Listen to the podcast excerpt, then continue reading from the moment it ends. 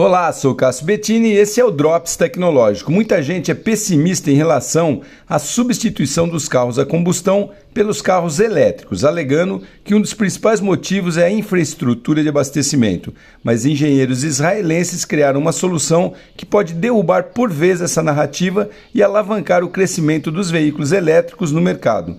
A solução transforma o asfalto em gerador de energia, utilizando bobinas abaixo do solo, e quando os carros passam pelo trecho, a energia é transmitida para o veículo, eliminando a necessidade de parada em postos de abastecimento. Segundo os especialistas, somente alguns trechos das rodovias são necessários para garantir uma boa autonomia de rodagem. Estradas elétricas, além de tudo, gera energia limpa. Bem top a ideia, né, pessoal? Sou Cássio Bettini compartilhando temas sobre tecnologia, inovação e comportamento. Até o próximo.